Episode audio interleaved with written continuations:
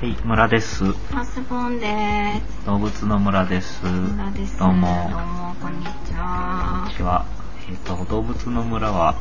村とマスボンが動物に関する情報を定期的にお届けしているポッドキャストです。はい。はい。はい、50音順に「あ」のつく動物から取り上げてまして、よえもっさりと体温低めでお届け中です。ろしくお願いします。お願いします。今回はですね、えっ、と、なん44回目になります。はい。はい。ちゃんカリカリ食べてないでさ、ちょっと、今食べてまずいんじゃない一人のもう一人のパーソナリティであるところの B ちゃんは今カリカリを一生懸命食べていましてちゃんとあげてんですけどね。で我々二人はお茶を飲みながらお届けしております寒いんでほうじ茶失礼します。はいえっとですね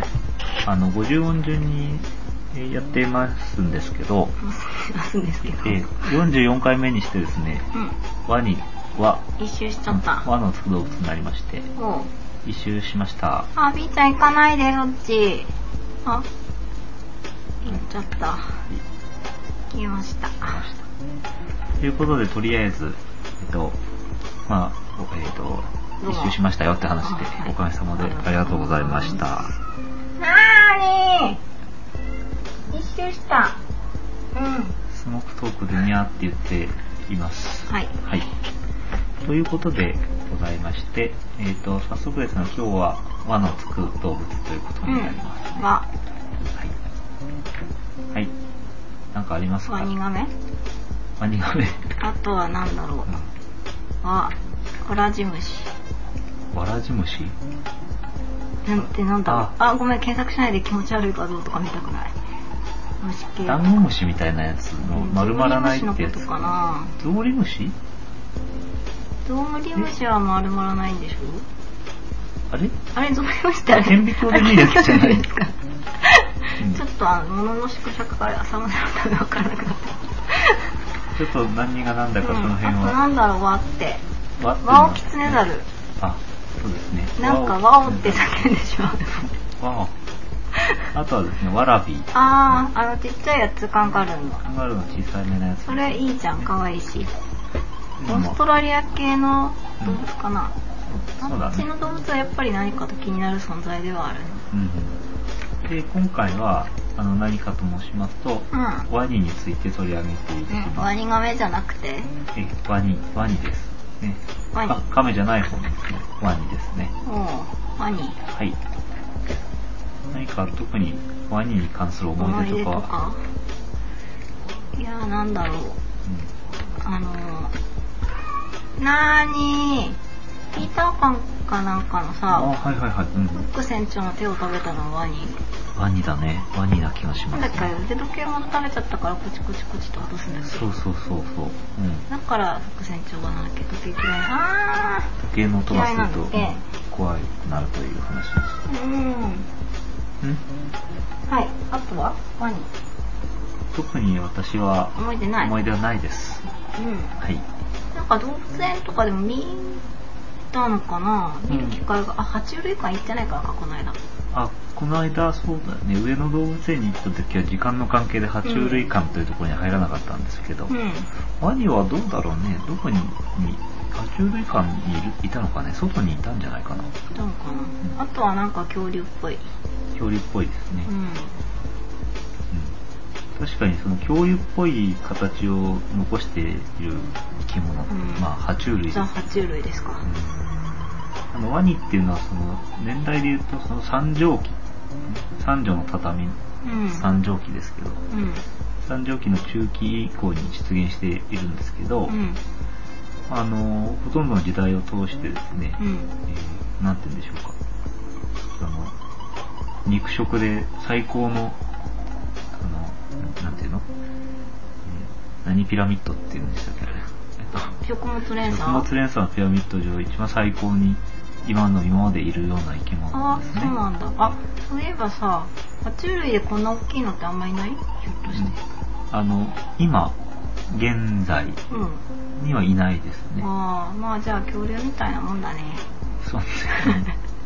まあ肉食性の、えー水生、ね、海に住んでる爬虫類ということになります。海川あ、ごめんなさい。水に住んでる爬虫類ということになります。海には住んでない。よね。うん、ないです。はい。染みちゃうからかな。うん、染みちゃうから。うん目とか目とかね、染みちゃうかもしれないですけど。まあ、あの、はなんでしょう。その三畳紀っていうのは、その三畳紀の次にジュラ紀っていうのが来るんですけども、うん。うん、ジュラ紀は恐竜の時代でありますけど、うん。まあ、そのそれより1個前の、ね、時代の三畳紀というから、まあ、大きさはどんどん違ってますけど、うん。形的にはほとんど変わってないんだそあうでのすね口がガーッとした。うんうんそうなんですって、うん。あの形って何なんだろうね。何なんだろうねいやまあ形もさておきけど恐竜よりちょっと古くからうん。あのまま。あのまま地球上に居続けてるんだよっていうのがまあすごいねっていううんうん話です、はいあの形、ううんん。あの口長いの他にいないじゃん。カバとか、ああ、ほんとだ。うん水とかやっぱ関係あるのどうなんだろうね口が大大きいきなものを食べたいとかそういうう。んそれなんかあれみたいだね。お前も食べるためだよみたいな。ああそう欲望でなんか大きくなっちゃったみたいな。あ肉食の動物とかはそうね口が大きいのはメリットかもしれないですね皮は肉食とは言いがないのかもしれないけうんど、うん。まあちょっと話それてすみませんでした。まあ、あの肉食なんですけど、うんもう昔はねプランクトンを食べていたようなものもいたんですけど、え嘘うんいたと言われています植物食のものもいたとへいえう。ことで、まあ、幅広く種類がいたんですけどね、うんうん。まあ、今残ってるのは肉食、うんまあ、あとは魚食のものですね、ううんんそんなもんでありますうん。でただ恐竜は絶滅してしまったんだけどなんでワニだけ残っていたのかっていうのはうん。謎であると、なんか水だとか。なんか水だ水で暮らしてたから、ああ水の中にいる恐竜もいるんじゃない、 あそっか。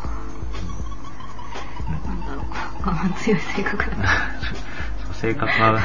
精神論になんか持ってくるのはちょっとどうかと思う。精神論でなんか生き延びることができたのかっていうのはねわからないですけそうどだよね。それならもうちょっと、はい。なんでもない。まあ、そんなこんなでですね、まあ、生きた化石って言ってもいいんじゃないかというね、うんそのぐらいのあの古さ。古さですね、うんはい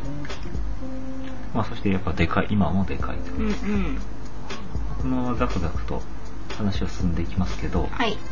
あの爬虫類ってあんまり、まあ、取り上げてはいるんですけどうん。この番組はどちらかと10本ぐらいいうかとメリマキトカゲとうかね、んうんうん。取り上げましたけどあのちょっと詳しく分類の紹介をしますと、うん。あの現世爬虫類っていうのかな今生きてる爬虫類っていうのは大きく4つに分類されますはい。カメ目カメ目。昔トカゲ目昔トカゲ、かわいいね、なんか。うん。と幽林目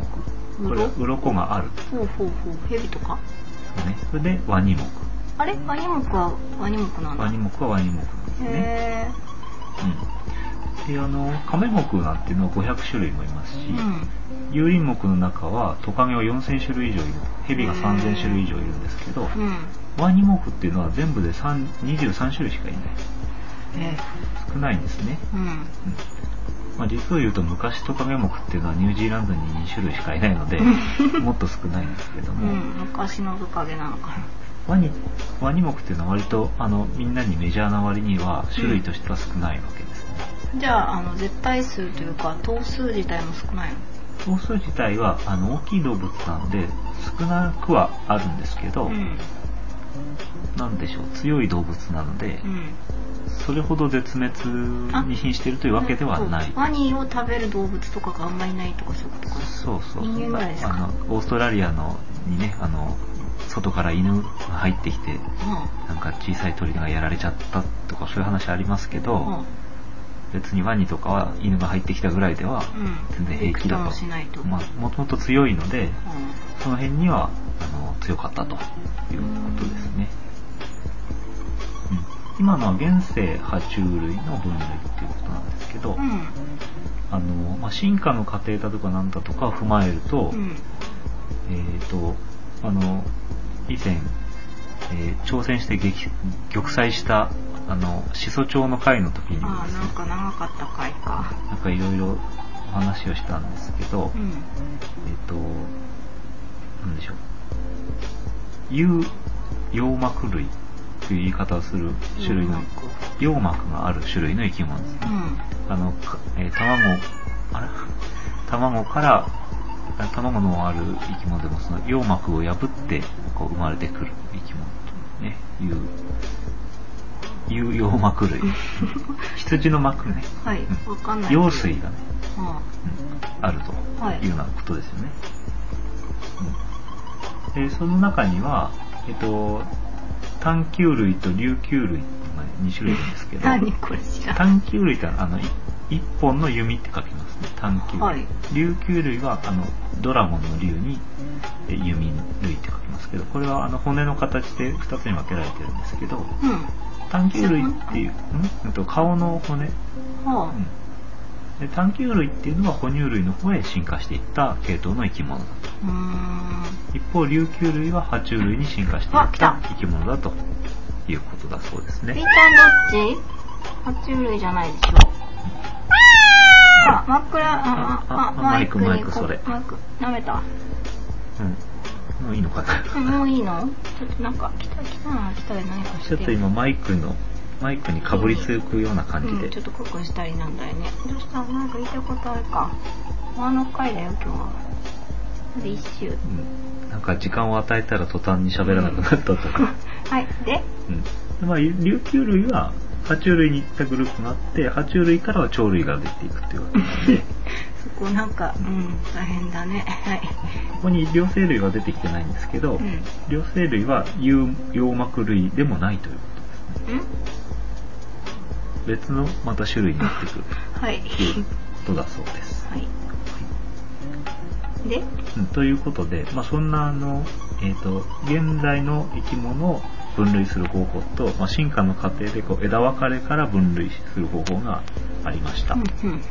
ということなんですけどそんな爬虫類そんな爬虫類であ膝膝す来たいんじゃない膝来てそし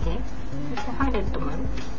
あったかいんじゃないかなと思うちょっと今すごい B ちゃんになんか見られてるんですけど、ガン見されてるねここ入ったらあっ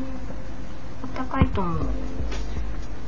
ちょっと皆さんにはあの映像がお届けできないので何のことやらこのく緊迫した雰囲気を、うんあ、あ、来た来た。今ちょっと緊迫しているんですねはいはいはい。はいはいはいはいはいはいはい。はいどうぞ。このポッドキャストはご存知の通り、あんまり編集をしないっていうことを、あの、ポリシーに掲げていますので、めんどくさいちょだっけとなお聞き苦しいところは失礼いたしまし。はて、ご了承いただいてい、ちょっといい感じに入ったな。はい、まあ、膝の上に乗りましたというで何こ分もとあるでし、あったかい。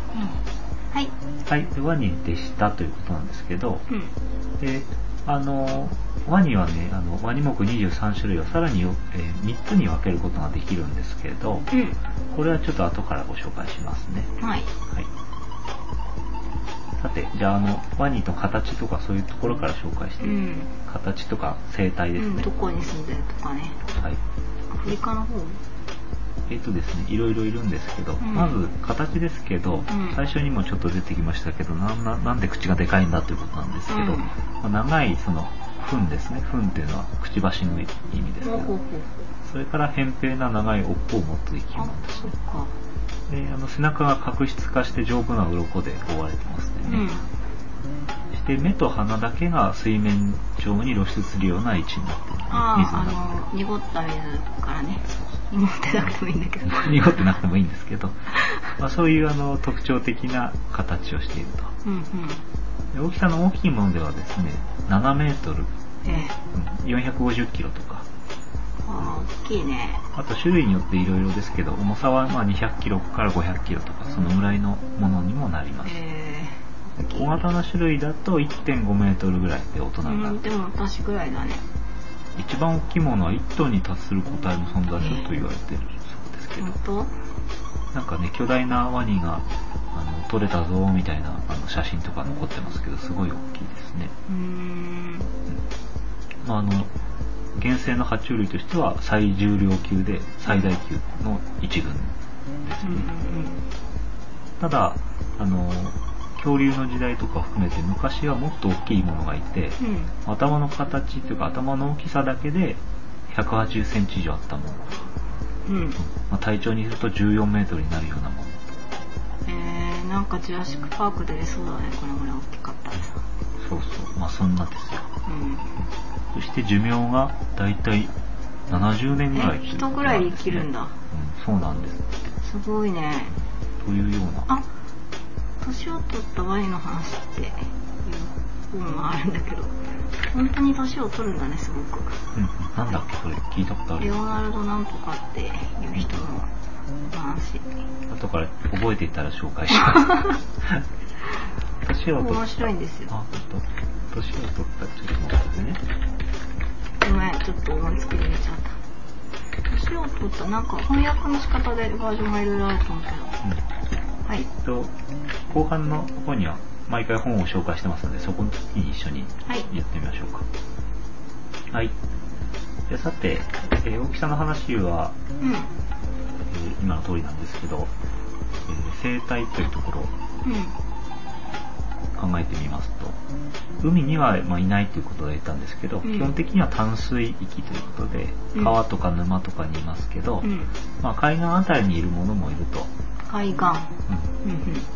そのまあ、汽水域っていうね、言い方しますけど、うんうんあの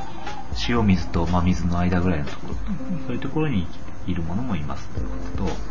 とと、泳ぎがとてもうまいので、うん。えっと別に川にいるけど、うん海の方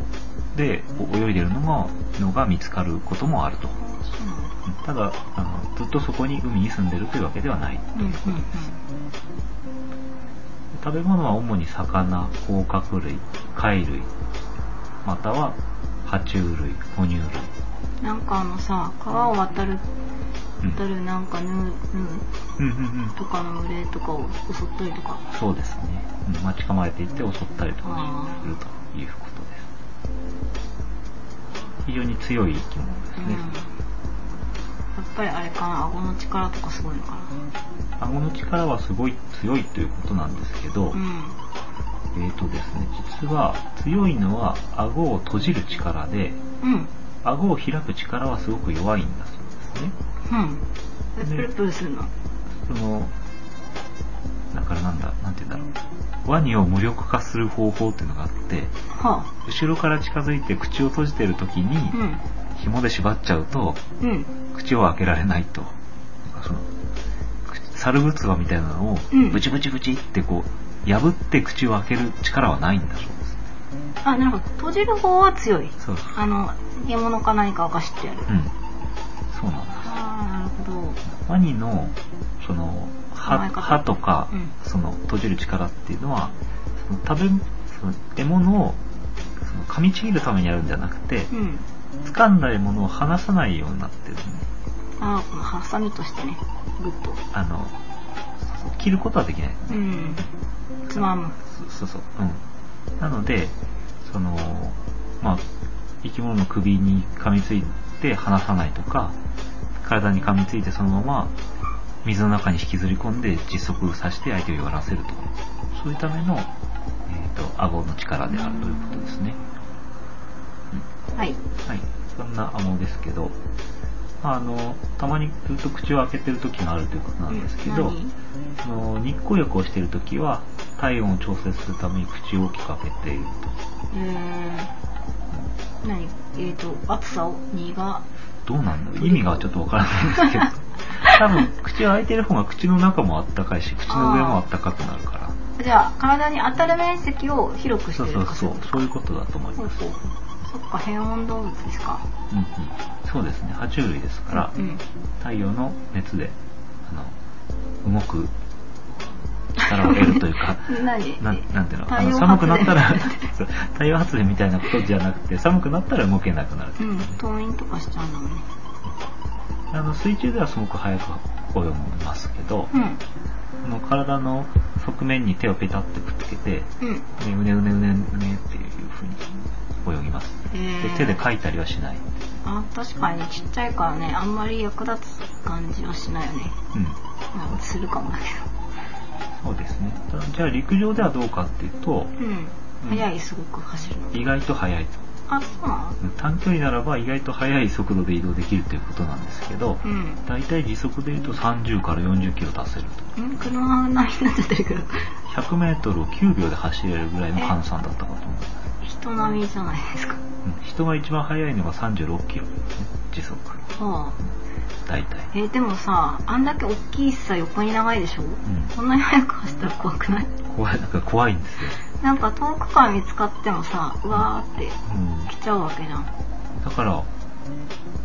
どんな陸上選手でもね最初の間力強くに合わないんですよね。つけよ怖いです。はい。ということであります。う。うん。あとは生態として面白い、最近注目されてますのが、うん。まあ、泥の中に意外と住んでるか、あやっぱり濁った水じゃら、ん。まあそうだね。当たったね。うんまあ、なんだろう。えっ、と、ばい菌に強いんですね。ほう。で、例えばこう結構、戦ったりするので、大怪我を負うことがあるんですけど、うん。そんな時でも、その泥の中にいても感染症をほとんど発症しないっていうことらしくて、うーん強いんあだ。の、ワニの血清がですね、エイズウイルスを無力化する能力を持つことが明らかにされてると。え、それ何研究されてんのかな研究されてるらしいですね。へー、すごい。これちょっと深掘りしようかなと思ったんですけど、忘れました。はい。うん、いいんじゃないまたで。こんなことだそうです。実は意外な、うん、うん。ワニのワニ特徴でした。はい。はい。ザクザク進めていきましょうか。うん。えっと、ワニ3種類の話をしますけれども、はいワニってさっきの分類ワニ目の中でさらに3つの種類に分けられるということを紹介したんですけど、うんえっと、どういうものかというと、アリゲーター科とクロコダイル科うん、とガビアル科の3つに分かれてえー、ガビアルか聞いたことない。うんで、アリゲーターとかクロコダイルというのはなんか、なんとなくね、あの映画とかで聞いた映画とかで聞いたことあるでしょうし、なんかね、ワニの、ワニを英語で言うと、 アリゲーターありがとう。とかね、クロコダイルとかね、うんどっちがどっちだかわからないと思うんですけど、ううんん。大まあ、英語で言うと多分、クロコダイルの方がいいいいんじゃないかな。あ、そうなの、うん。クロコダイリアンズ。っクてロ書コいダイてあるリアンねズ。言うんでしょうかね。おうんーで何が違うかっていうことなんですけど、形何か、まあ、形とね、ちょっとこう特徴がありまして、うん。アリゲーターっていうのはですね、あの、まあ、ワニっぽいワニなんですけど、あ、その前に一番わかりやすいのから言うと、ガビアルカっていうのは、うん。これすぐ区別できるんですけど、うん。口がすごい細いワニですね。あの、なんか、ノコギリみたいな。まあ、ノコギリみたいな、そうこういう、あ、こうわかったわかったわかった。うんイルカの口の先っぽみたいうんノなコ、ギリみたいな。 それこだわりますけど、伝わるのかあよ。の、私の中でね。はい。まあそのガビアルという種類の生き物で、まあクロコダイルの仲間とする説もあるんですけど、んまあパッと見明らかにちょっと違う感じ。うんうん。あの、クスッとしてる。口が細いという。うんうん。まあガビアルです。大体インドとか、あの辺にいるもので、インド。うん。えっ、と、ガンジス川とかにいるから。うえんでこのインあのガビアルっていうのは、その魚を捕まえやすい口の構造になっー、てて、ほうほうほう。まああの、くちばしが長いので、うん。こう、なんでしょう。魚を水中で動かしやすいっていうのもあるし、うん。ブンとこう振った時に、口の先っぽが、こう、早く動くわけだから、ほうほうほう魚のスピードに、こう、追いついていけるわけですよね。なるほどというような特徴があります。水中では、まあ、ワニの中では最速に泳ぐんじゃないかというふうなえー、ことらしい。うんあと、割とお腹を吸って歩くようなうんお腹出てんのその、より水中に適応したああ、うんなるほど水中向きなタイ人プなんだということオですッケねーオ。ッケーでは、アリゲーターとクロコダイルはどうかというと、うんアリゲーターっていうのは、まあ、あの、いかにもワニっていう形のいワニなんですけど、うんクロコダイルもいかにもワニっていう形のパーにで、うん。どうしたらいい、でどうしたらいいかっていうと、一回口を閉じてもらうとわかるんですけど、ああ、言ってるとこ悪いけど閉じてくれと。うんで閉じてもらって、えっと、なんでしょう。あの、下の歯がうん。口の外にあのはみ出ちゃっているのうん。がはクロコダイル。あ。うんちゃんと収まってるのがアリゲーター。え、結構それ区別難しいじゃん。そうなんですね。なんか顔もそんなになんかパッと見よくわからないんですけど、うんまあ、うん、口を閉じたら、まあ口のあたりがガガチャガチャっていうか、うん。牙がなんか見えちゃってるっていうのがうん。クロコダイルになります。ううん。はん。で、い。きちんと収まるのがアリゲータアー。リゲーター。はい。ああじゃあなんか、どっちが強いとかあるのどっちが強いかはちょっとわからないんですけど、うん性格的にアリゲーターは、まあ、比較的温和、あ、そう。うんクロコダイルは比較的獰強猛豪。ああ。じゃあ、友達になるならアリゲーター。うんまあ、知らながらアリゲーターっていう説 も、うんえっと、あとはねアリゲーターは主に南米ですね南米派。はああとちょっと小さい種類のカイマンっていう種類のワニもアリゲーターの中に含まれますうーんトカゲっぽいね形そなうんでいすうけどのはなんかペットとかで飼われたりもするのかああかもねちょっとよく調べませんでした、なうんで、えークロコダイルの方は、えーアフリカそれから東南アジアにいると、東南アジアうんいるということですねで頭がいいんだそうでうんそれゆえにそのひ生き物をね捕まえるのがうまい、あうんでよく人食いワニと言われているようなものはクロコダイルあうーんになりますイリエワニとかナイルワニって、ね、種類がありますねナイルワニナイル川おナイル川ーというようなことでありますうんじゃあサクサクと話を進めていきますけど、はいそのちょっとクロコダイルの方に注目してうん特にこの人食いワニ説説、は人食いワニ神話いやなんだろう、うん伝説伝説でワニは本当に怖くて、本当にそんなに食べるの今でもうんなんかあのほうどういう、えーソースかはわからないんですけど も年間2000人が犠牲になってるとも言われてるんですねうんあの交通事故死みたいなカテゴリーでワニ死うがんそうそう入江ワニによって、うんちょっとまずくないそうですねちょっとまずいそんなにであの現に捕まえたワニのお腹を開いてみると人体とか人骨の一部だとか結婚指輪が出てきたとか T シャツの切れ端が出てきたとかじゃあ確実に食べてるってこともうですザラにあるってことですえなんで捕まっちゃうんだろう川渡んなきゃなのかうん、うん、そうなななんんじゃかすなごいく危ないようになるんだね川はそうそう船で川を渡る生活の人がいるってういんううんうんはいイリエワニがですねあの人を食べるときにどうやるかっていうとうんまず後ろから抱きついてくるらしいんですえ嘘わしって抱きついてきて、うん尻尾とか後ろ足を使ってぴょんぴょんってジャンプしながら顔の中まで連れ去ってしまうっていうもう無理じゃんそんなのもう怖いよねこれでもまあそれ助かった人っていうのもいるらしいんですけども、まあ、そうやって捕まえられるので、うん、ダメだでもこれは陸上でだからね、うん例えば泳いでたらどうかって言ったらもう終わりっていう感じがします向こうの独壇場な感じしますよねそうですねえーちょっとちなみに入江ワニっていうのは大きいんですか A ワニは大きくて大きいものだと7メートルもうダメだ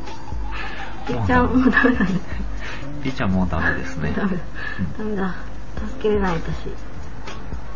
ただイリエワニ以外でも、うんまあ、クロコダイルの種類ですけどもナイルワニなんかはまあ年間1000人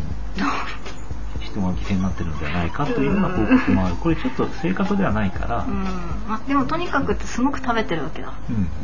こうはあとインドあたりにいる沼ワニなんていうのもいるらしいんですけど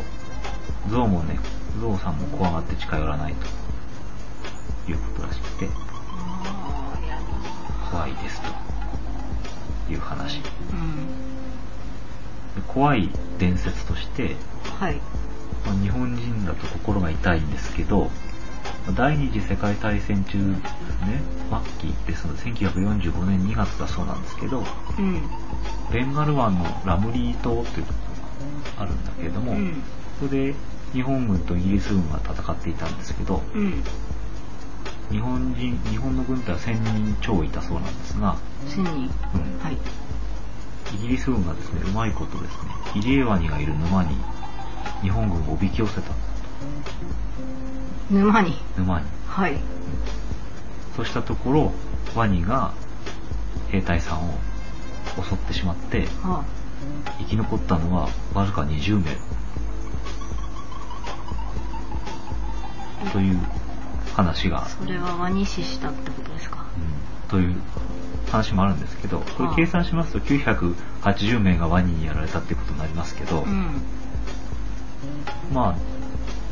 これはちょっと言い過ぎなのではないかっていうこともあるんだけど、うんまあとにかくその、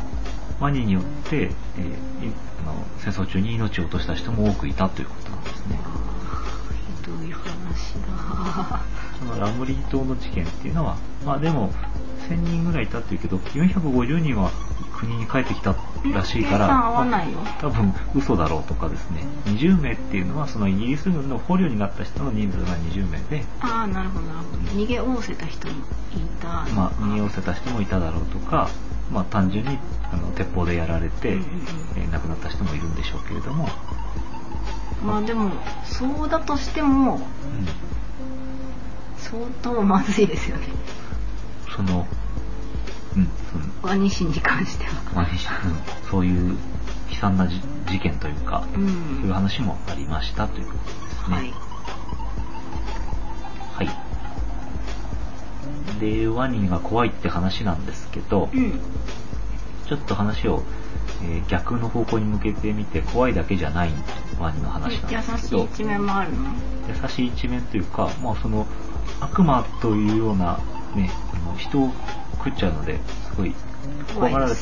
こともありますけど、うん逆にその神として崇められているところっていうのもありまして、うんまあ、そのインドの神様なんかの中ではあのワニの神様っていうのがいますけどほ日本もああのコンピラさんコンピラさんコンピラさん琴平宮ですね、うんえっと、香川県のううんコンピラさんっていうと思うんだけど、うんコンピラさんあの琴平宮かな香川県の琴平町なんですけど、はいここはですねワニの神様を、まあ、祀っているというふうに言われています。まあ、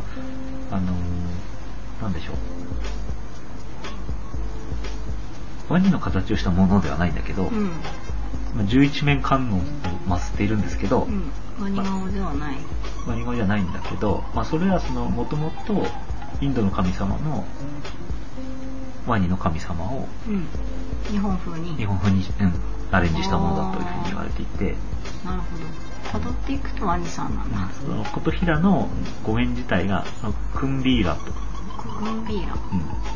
クンビーラっていうのはガンジス川の神神様というか化身であるところのガンガーという女神ガンガーというのの乗り物というかね、うん、バーハナっていうんですけど、うん。大体インドの神様は何か乗り物に乗ってるんですけど象とか、そうなんうん、だ。そういうののガンジス川の神様の乗り物が、がクンビーラっていうワニの神様ああ。で、カンさんは乗 ってんの。なんだから神様の乗り物は、まあ、神様なんだ 僕らからしてみれば。うんまあ、というねよかった な、なんとなく。ということであるので、まあ、あの琴平宮っていうのはその海上交通の守り神とされている乗り物だけ に。へ乗り物だけに、まあ水の上の乗り物の守り神ということで、えあ。の船とか。船とか、まあ、漁とかね船乗りから信仰されているということなんですへねーそう。なんだ。うん知らなかっうんあこれは結構面白いあのインドというかこの辺の神話もねすごく面白いですねちょっと調べてみたら、うん、た。あ、そうなの。なんかガンジス川もねなんかガンジス川は天から降ろされたんですけど、まあ、諸々の理由があって、うん。うん、その理論。でそのガンガーがなんかこう水をじゃあ人地球に流すわけですインドにうん。そうすると、まあ、成仏するいのあの霊魂がたくさんあるという、まあ、設定なんですけど、はい。うんそのために誰かが頑張って水を流してくださいってお願いするんですけど水を流したらうんあのあまりにも大量の水なのでそれを受け止めることができないと地球はうんそれにはどうしたらいいかと考えたところ、うえんー神様が受け止めてくれればいいんだということでシバシバシバ神であるシバが髪の毛でその水を受け止めると、うん髪の毛でうん、そうなんですよ なぜ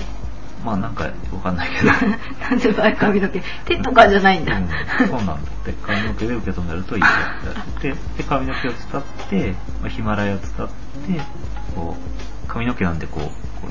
ういろんな方向にサラサラっといくわけですけどそれがこう川になっていったとああ皮は髪の毛なんだそうなんだねあ髪の毛を伝って流れていった筋というあおかねそおうないんうか壮大な話だねうん、その特にこのインド関係の神話はもうサイズがめちゃくちゃで、ね、その髪の毛で受け止めればいい って話とかそこいろいろ何か超越してるもんねなんとか山を引っこ抜いてそれでな,、ね、なんとか山海を何回かき回したらとか、ね、それもスケールが大きいケールがすごいんです よ、すごいねうん何かおおらかなこう大きな愛の中で 生きてるこれなんかちょっとね時間があったらいろいろ調べてみようかなっていうふうに思いますけ確どかになんかインド映画とか面白いしねすごい話驚でるすしけどねなんか水とかすごい出てくる しインド映画ね。うん、確かに。すごいね、あの、テレビでやんないかな正義の味方が無知を使って丸腰の、 なんか敵ね、こう、叩いて、それでよしみたいなことになってる。それなんだっけそれは踊るマハラジ ャ。ムトゥ踊るマハラジャってやつだね。ちょっと流行ったやうんつね。あれ面白かったですね3時間ぐらいあったけど面白かった。うん結構しんどくなるよねあのすぐ歌歌って3番までしっかり歌っ ちゃうからそうそうそう。まだ歌うんかいとそう、丸々歌うからね。衣装を変えてね面白いですよね。あの、一番面白かったのは、あの、その、ムトゥの中 で、馬車がなんか、崖を飛ぶシーン があるんですけど、まあ、ぜひ ね、見てください。うん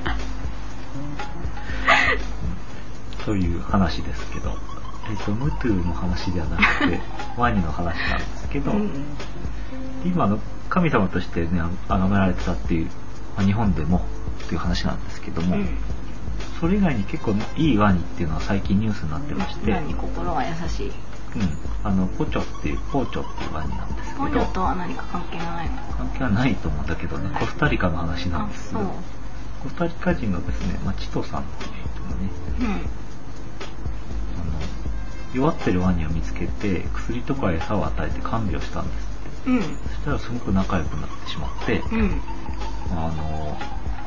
なんだろうでも大きくなって傷が治ったから、うんじゃあもう「お帰り」って言って川に放したんだけどうん湖かな、湖に返したんだけど、うん泳いで行かないでうん紀藤、さんの家まで戻ってきちゃったうんと、ついてきちゃった、うんでそれからずっと一緒に暮らしてると、えー、じゃあなんだろう心が通じたのうかなんうん、そうみたいですごく仲が良くて、まあ、今では5メートルの大きさで370キロぐらいあるワニなんですけどうん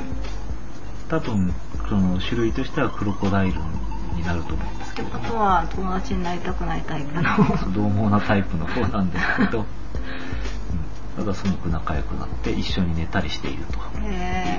ニュースがありましたー、ごね飯代とか大丈夫かなねご飯代はかかるだろうねすごく肉なのでうちょっと調べはしませんでしたけれどもんうん20年前じゃあもう結構うん生きてるね結構生きてまして大体今50歳なんであででこのも子あと20年いけるかうんでもチトさんも50歳ぐらいだからうんあ大体20年ぐらい生きるんでしょあうんどっちがね、どっちも、あの、おじいさんになるまで一緒に生きれるといいね、みたいな話ですわ。すごいなんか突き放した感じちょっとね、あの、情報がいよくわからなかったんだけど、どういうワニかとかも書いてなかったんだけど、う。、うんんまあでもなんかその頭の良さとか何かこう理解するっていううん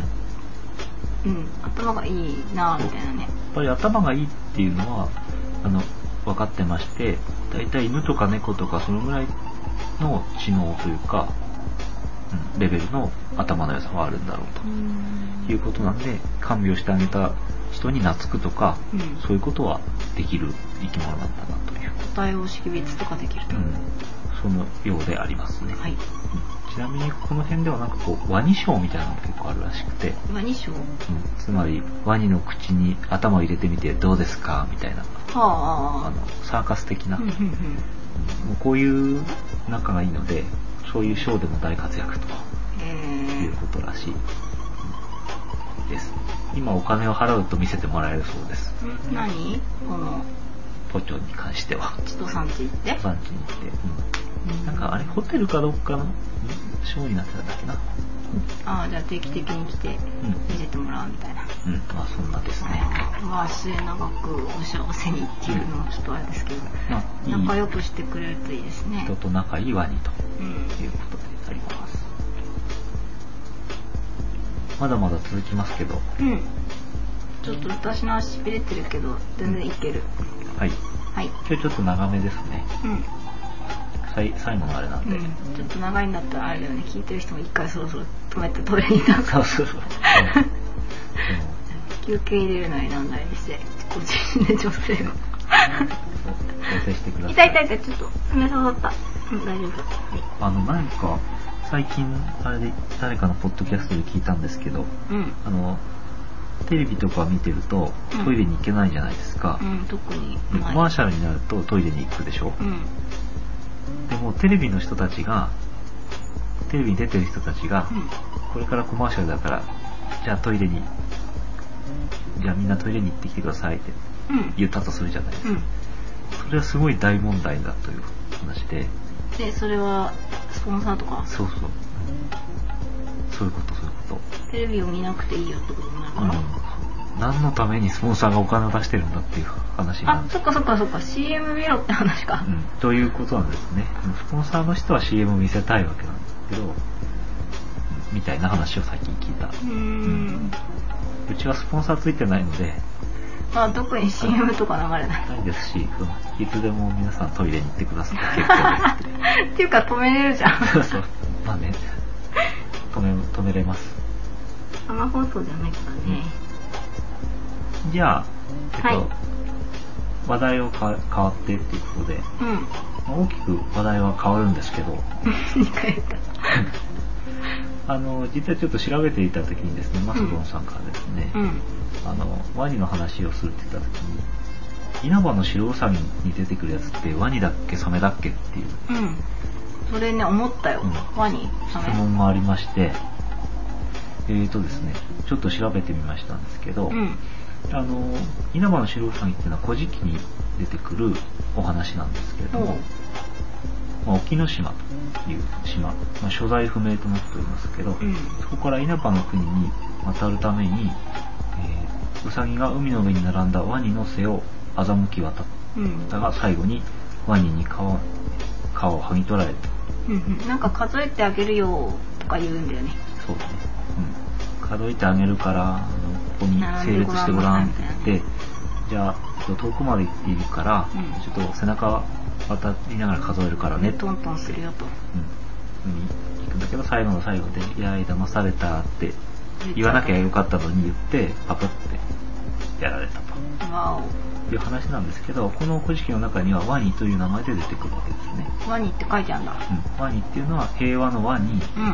えー、なんかすごいこの「に」っていう字がすごく「にぎにぎ」っていう字なんですけどすごく難しいんですねあの神尿に雨みたいな字を書くんですけどうんなんか運ぶの中をすごく複雑にしたみたいなあうんの形として、なんか訓読みとか音読みとかやっぱ2な2なんだね二かな時間2かなうんは2なのうんは2なんですねじゃあワニなの、ワニって書いてあるんですけど、ワニかしらって話なんで、ね、うん、日本にワニいない日本にワニはいたかっていう説なんですけど、あの、ふ昔、昔はいたわけですよ。それジュラ紀とかそうそう、えっとね、な、なん何かの回でお話ししたんですけど、マチカネワニっていう話、竜の回かな。あマチカネワニっていうのは、まあ、竜のモデルになったって言われてるんですけど、うんそ中国れはね、中国にいたんですけど、大阪でも化石が見つかってるああということなんで、まあ、至っちゃいたんですけど、まあ化石が見つかってるくらいなので、古式の時代にはいなかったわけですよね。うんだから、まあ日本にはまあ、その、こういう時代にはワニはいなかったと考えていいと思うんですけど、うんえー日本にはワニ類っていうのは生息してないんだけど、ただワニっていう名前は昔からあったわけですよね。何かワニと言ってたのそうすすなわちそのワニ類以外の何かを指してたわけですけど、うんこれは、まあサメなんじゃないかほうということであります。じゃあサメなんだうん、まああのだからじゃあウサギはサーメンのサーメ ンのサメの背中を渡ってきたんじゃないかっていうのは妥当だってことなるなほんどですね。あサのメなん山だ陰の一部なんかでは今もサメのことをワニって呼ぶらしい。へえうん以上サメでした。うんじゃあきっとサメだって話かきっとサメだねって話なんですけど、うんまあ、なんでしょう。あのそれ以外にこういろんな、あの、サメであるっていうのを裏付ける話があって、うんまあその、古事記ではないですけど、まあ日本書紀とかでは、うんワニって書いてあるけど、うんあの、それには背びれがあるって書いてあるとか、あじゃあなんかそういう海の魚っぽい何かをうん、うん、指しているうんんだろうと、そうそう。というような、なるほどな私もじゃあ形状的に多分それだとうん、らしいですね。ということ。その沖ノ島っていうのがどこにあったのかって話もあるんですけど、うんなんとなく山陰だと思ってるうん今稲葉の国だからあっちの方なんですけど、沖ノ島って島もあるけど、うんちょっとまあその漢字が違いますし、うん単純に海の沖にあった島なんじゃないかっていう説とか、川の中州なんではないかっていう、まあ、いろんな説があるので、なんとも言えないですね。まあ、あと、まあね、顔の中州にあったっていう説もあるけど、全体的に海っぽいんで、ワニじゃないだろうっていうね、説とかもあります。うん。でも逆に、ワニなんじゃないかっていう推す説もあって、もうあの、和名録、和名章かななんだろうねこうれ、んうん、まあ古い、あれなんですけど、 書物です夏かなんですけれども、うんこの中にはですね、古事記と同じ書き方のワニっていうのを、あの、その感じ漢字を当てまして、うんあら、ちょっと待ってくださいね。はい。うん。あの、和、平和の和って書いて、神妙に雨みたいな字の和にって書いて、うんで和には4つの足があって、あれ足入っちゃってるで、魚辺に顎みたいな字書いて、うんワニのことって書あいれてある。あれマジじゃんあれワニじゃんっていう話なんですね。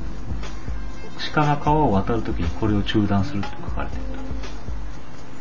と。いうので、うんこれワニ、ワニってワニなんじゃないのっていうなるほどね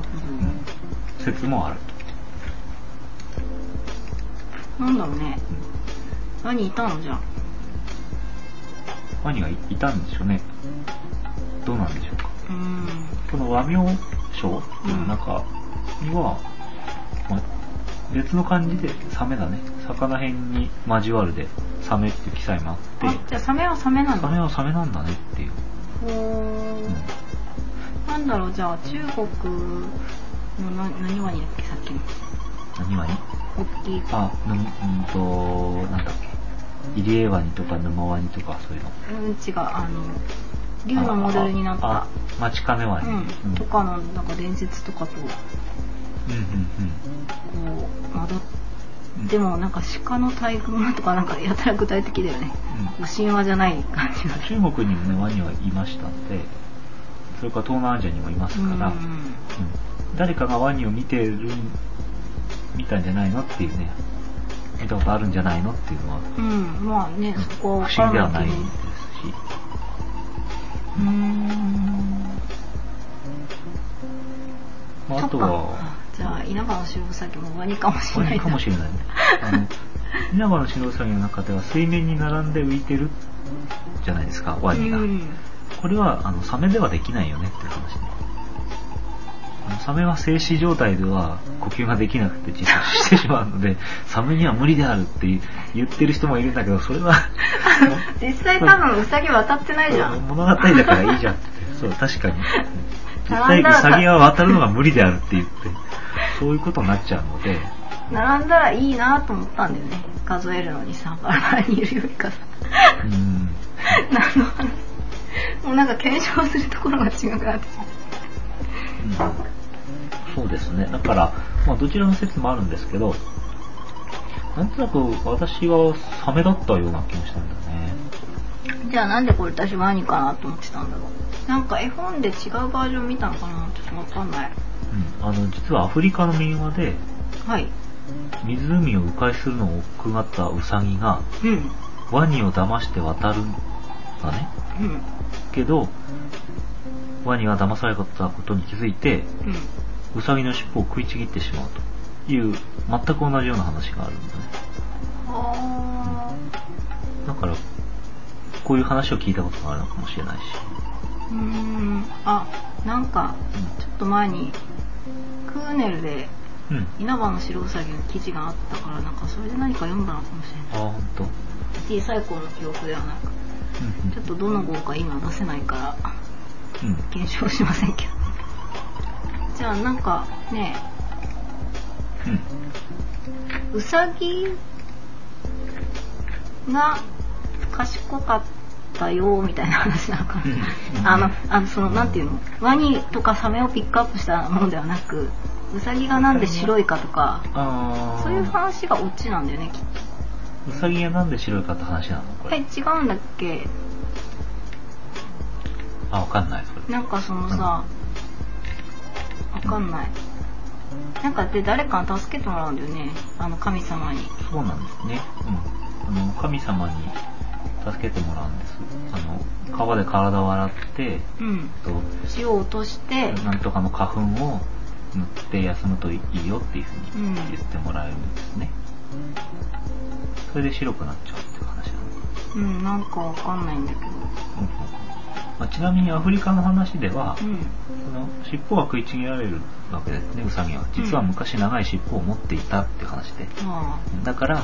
ワニに食いちぎられちゃったから、ウサギの尻尾は短いんだよっていうようなお話なわけです。うんうんうんはい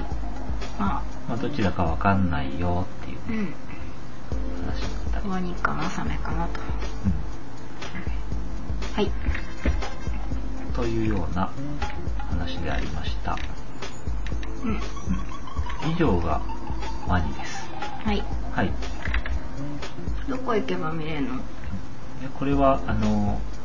やっぱりどこ行けばって代表的なものは熱川バナナは2円じゃないかなとあバナナとワニがあるバナナとワニがありますのおおこれねつい最近のレッサーパンダの回でも言ったんですけどレッサあーーパンダもね30頭いるってことなんで、結構見られうん、るね結構見られますねで熱川バナナは2円にいるレッサーパンダはあのネパールレッサーパンダって西レッサーパンダってあ中国じゃないんだっけそうこれはあの日本でここだけなのでうんうん珍しいよっていうのはねうんで、まあ、それはレッサーパンダなんですけど、うんうんワニはいっぱいいる世界のワニ20種類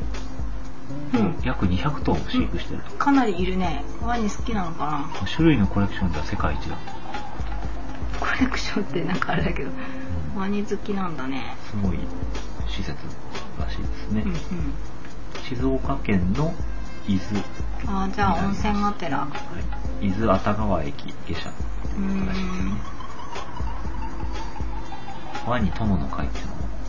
会費3000円で、うんどうすればどどうなんかいいことある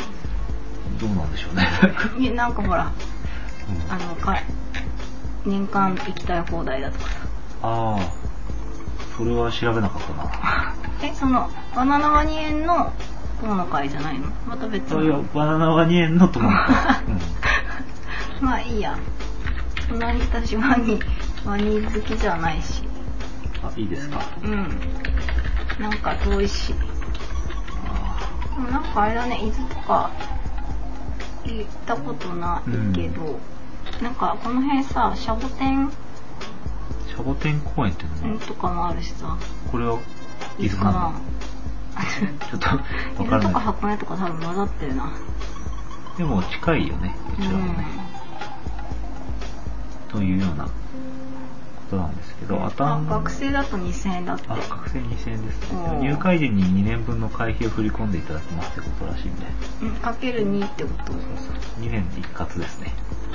な んで宣伝してんのあの、バナナワニ園のホームページを見て、ちょっとバナ、バナナじゃないや、ワニのうんこと調べようと思ったんですけど、うんすんあの、かなりあの文章が、 突然ディスってますけど、文章がひどいんで、ちょっと、一回見てもいいかなともっとき れいもうちょっと綺麗に直したらもっといいですよっていうことをお伝えおしたい伝えし したい。それはね、バナナマニエの中身とは関係ないです のでね。行ったことないからねちょっと感想とか言えないんだ感け想どとかね、そうなんです。言えないんで、ちょっとなんと野なく外野外ロケやれる、うん、行く機会があったらね、うん紹介したいなって感じです。はいはい。はい大体そんなところでありました。はい。はいあとは、じゃあ、えーワニに関する本についてっていうことなんですけど、はいマスコンさんから何か。はちょっと今本あラビーちゃん降りたはい取りましたい。はい。えっと私のおすすめはですね山口真央さんという方が絵を描いている「ワニワニのごちそう」まあ「ワニワニ」っていうシリーズが日本で何冊かありますえっと今手元にあるのは子供の友年少版なんですけど福音館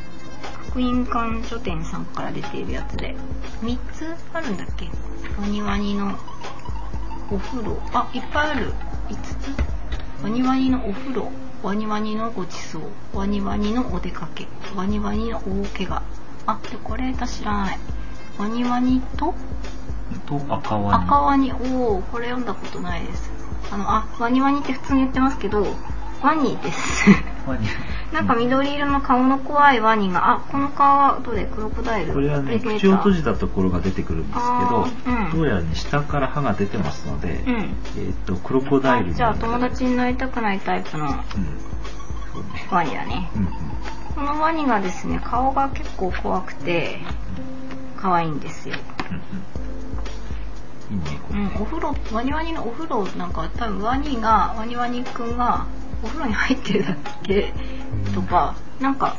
特に何も起こってないんですよねワニワニのごちそうもないか、あの、冷蔵庫から物を取って、自分で料理して美味しいっていう。それだけなのよねなんかオチとかあんまなくてうワニワニのお出かけも確かこれ縁日かなんかにワニワニがハンドバッグを持ってんワニ側のこれわかんないなんか縁日に行ってわーって見て楽しかったあー大怪我は確か何か作ってる時にうん。ちょっと手を怪我しちゃったりなんだりみたいうなん。それはでも、免疫力が強いから大丈夫っていう話。そういうことなのかなそれ知らないけど赤ワニちょっと読んでないけど2009年7月だからねうんうん。はいこれ可愛いんですよ絵がね、これ何ですかね、これ。版画なのこれ。わかんないけど山口真央さんで多分あれかな川上ひろみさんのヤシオシ書いてる人かなうんうん。いろいろありますよね。あの、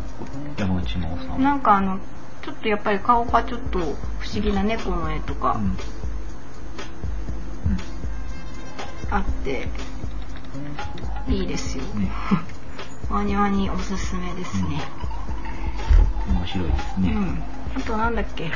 あとはさっき前半でちょっと言ってたうん年を取ったワニ。うんうんあこれがそうそこうですれが、うん、最近23年前に新しく横長で綺麗な横で出て一時期すごく本屋さんの店頭にありましたけどすごく中古品が高くなってます。わおじゃあもうないのかなあのー年を取ったワニがうん。なんかほうほう。なんかこう家族を食べちゃうんだよね最初確かうんうん。仲間を食べちゃったからうん。なんかもう出てけみたいな感じになってあの一人で海に行ったらタコと友達になってうん。タコは多分女の子なんだけどはいはい。他には多分男の人おじいちゃんなのかうん。年を取ったワなニ。でそのなんだろうタコのお友達の足をうんうん。一本一本食べてっうんうん。うんうん。ちゃうなぁみたいなうん。なんかそういう話。えー、そうなんだ。うん、なんか面白いと思います、これ。なんかいろんなバージョンが多分ね、か多分過去にあると思うので。なんかあの、動画も、動画というかアニメーションも結構やってるあそうなのっぽいですね。うん、じゃあなんか多分これ有名な話なんだね。うん。ねそう、タコさんのね、足をね。なんか、なんかだんだん切なくなるんですよ、 読んでると。うんうんうんこうんれちょっとうちにないんですけど。はい。えー、名前は聞いたことあります。なんか私、ホームページ、なんか、いろいろ調べたら、パフォーマンスが出てきま した、ね。影影絵みたいなパフォーマンスへーコンテンポラリーダンスのうーん。面白いかもしれないですね。はい。あとワニってなんだろあとはね、う。ワニの本とかあるいや、ううんん、特に私はないです。ない。はい。あとは、じゃあ、これですかね。はい。今日ちょっとワニをやったんですけど、うん。あのー、和のつく動物として、うん。ワニじゃなくて、ちょうん。っとワサオを取り上げようかなっていう予定もありまして、朝をいいね。やんないの これ。ワサオ取り上げますか、次と回とかね。ね、 ワサオっていうのは、ご存知でしょうかっていうところなんだけ ど、知ってる前提で喋っちゃ全った然。前提で喋ってるんですけど、あの、犬ですね。秋田犬ですかね。秋田犬ですかうね。ん。秋田犬の朝尾っていうのがいるんですけど、うん。青森にいるんですか青森うん。だったような気がする。なんかあれでしょイカ、イカ、イカ焼き、ハウスの イカ焼き屋さんで飼ってるワンコ。豚はワンコ。なんか白黒みたいなワンコ。うんなんか、わ、本当にわさーっと毛がうん、生えた。かわいいようんね。わさおなんですけうど。ん、ちょっと、あの、映画にもななったし。うんうんうん。じゃあこれから映画に、うんが上映されるってことなうんん、で。なんか予告編私この間見ちゃった。あ、そう。うん。マサオって言っ てた。主演の女優さんが。あー、そうなんだ。うん、この犬さ、このワンコさ、基本顔が笑顔だよね、なんか。ね、いい、いい感じ、和む感じ、かわいいです。ね。うんえはい。ー、これなんだろう。あの、ブログで言うと、あの、メレコ、ペレコさんのところ が、ペレコさんが見出した、見出した犬ですかね。だということなんですよね。はい。あれは、メレンゲが腐るほど恋恋したいだけっそうそう。ていうブログで取り上げられて人気になったってことらしいんですけど。はうい。んすごいですね。あの方のブログすごく面白いです。まあ、ちょうどね、あの、映画が公開するのは間近ということで、うん。今回紹介してもよかったんですけれども、うん特に見てないしね。まあ、映画見てないですから、ううん、ん。うんなんともね、うん言えなかったんですけど、まあ、わさおが幸せでいてくれたらいいかなと思います。まあ、映画はまあ、そういう、なんていうか、うん別に私たちは宣伝する、うん義理も何もないですけど、うんブログの方が面白い から、ねゆうこさんのブログ面白いかなっていう感じ。はい。はい。見てください。はい、映画は3月5日から全国公開予定ということだそうです。はい。はい。以上、わさおでした。はい、以上大変長くなりましたけど、わ、わさおの回でした。違う違う。ワニ。ワニでした。はい。ということです。うん。えっとね、わが今日で終わりて、終わりましたあので、一巡したんですけど、お疲れ様ですお疲れ様でした。とりあえず次回はですね、特別編っていうのを入れたり、うんあ何とそれ、聞いてない。もん、あのあれ、問題ああ、それか。入れたりしながら何回かお送りしますという。なんかか。何回かな。という感じです。雑談とか。雑談とか。はい。もう雑談良くないここもすでに。すでに雑ってるから良く相ない。当雑談してるからね、いいような気もしますけど。はい今日もだらだらとお送りしました。ははいい。。みーちゃん、終わるよ、そうそう。立って。ということで、はい。はい。それでは、さようなさよなら。